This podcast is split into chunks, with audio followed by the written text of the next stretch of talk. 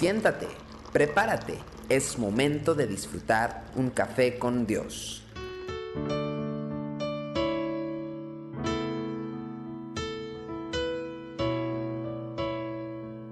Con el gozo y la alegría de poder compartir con usted aquí en Café con Dios desde el Centro Cristiano Yautepec. Hoy hablaremos acerca de Colosenses capítulo 2 versículos 1 y 2.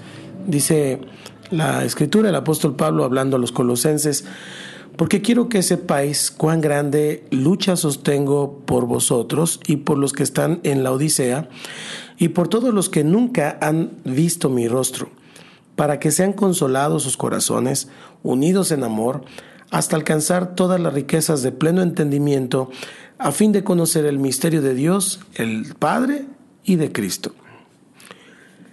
Casi en todos los escritos del apóstol Pablo, igual en esta, revela, aunque sea fugazmente algo del corazón de este siervo del Señor Jesucristo, porque el apóstol, sin entrar en detalles, afirma que está involucrado en una intensa lucha por la iglesia. Sabemos con toda certeza que esta lucha incluía toda clase de pruebas externas. Algunas de ellas están mencionadas en su segunda carta a los Corintios. Y estas aflicciones incluyeron tales cosas como hambres, prisiones, azotes, naufragios, que había sufrido por causa del Evangelio. Pero Pablo en el texto de hoy se está refiriendo a otra clase de lucha, la que se libra en el ser interior de cada uno de los siervos de Dios. Y esta es la carga pastoral que Dios pone sobre el corazón de aquellos que sirven a su pueblo.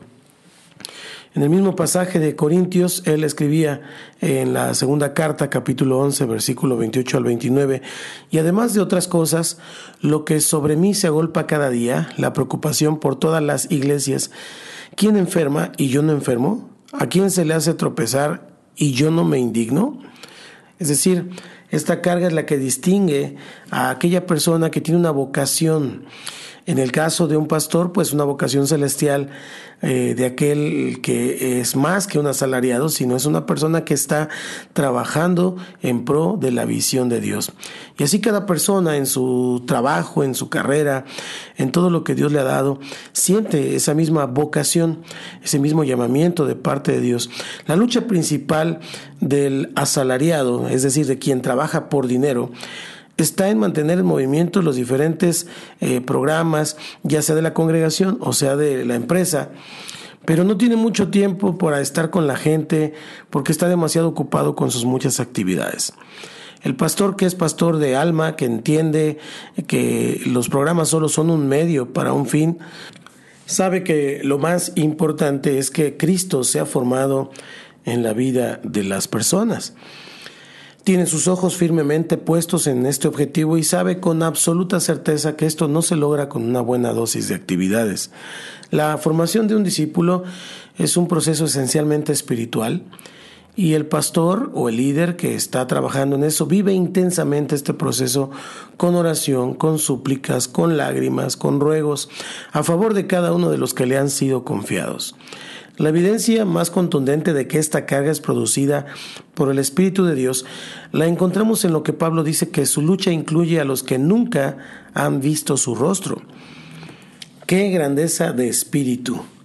La mayoría de nosotros apenas luchamos por los nuestros, es decir, los que están aquí en nuestro contexto, nuestro grupo familiar nuestra iglesia, en fin.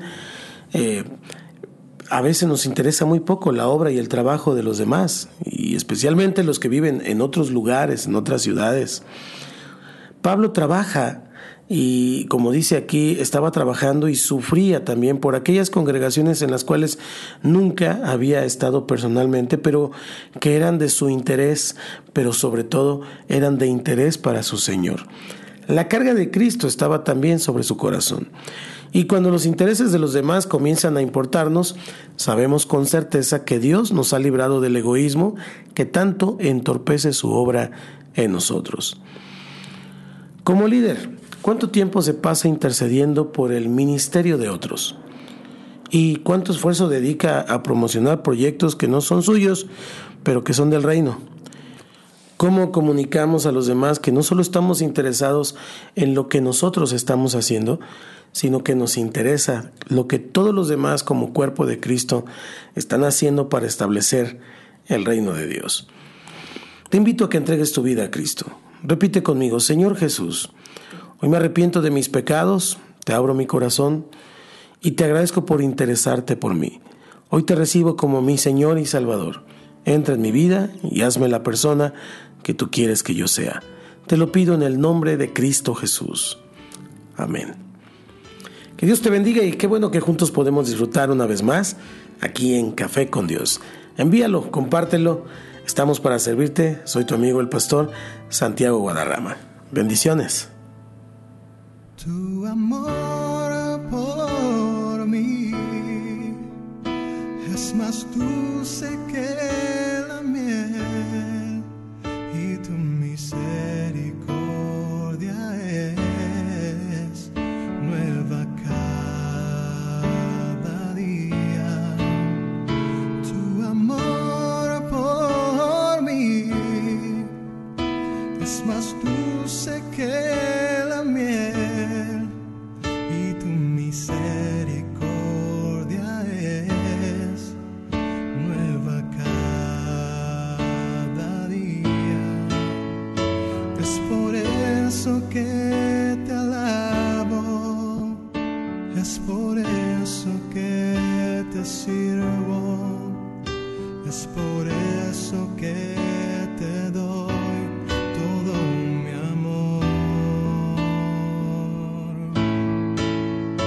Es por eso que te alabo, es por eso que te sirvo, es por eso que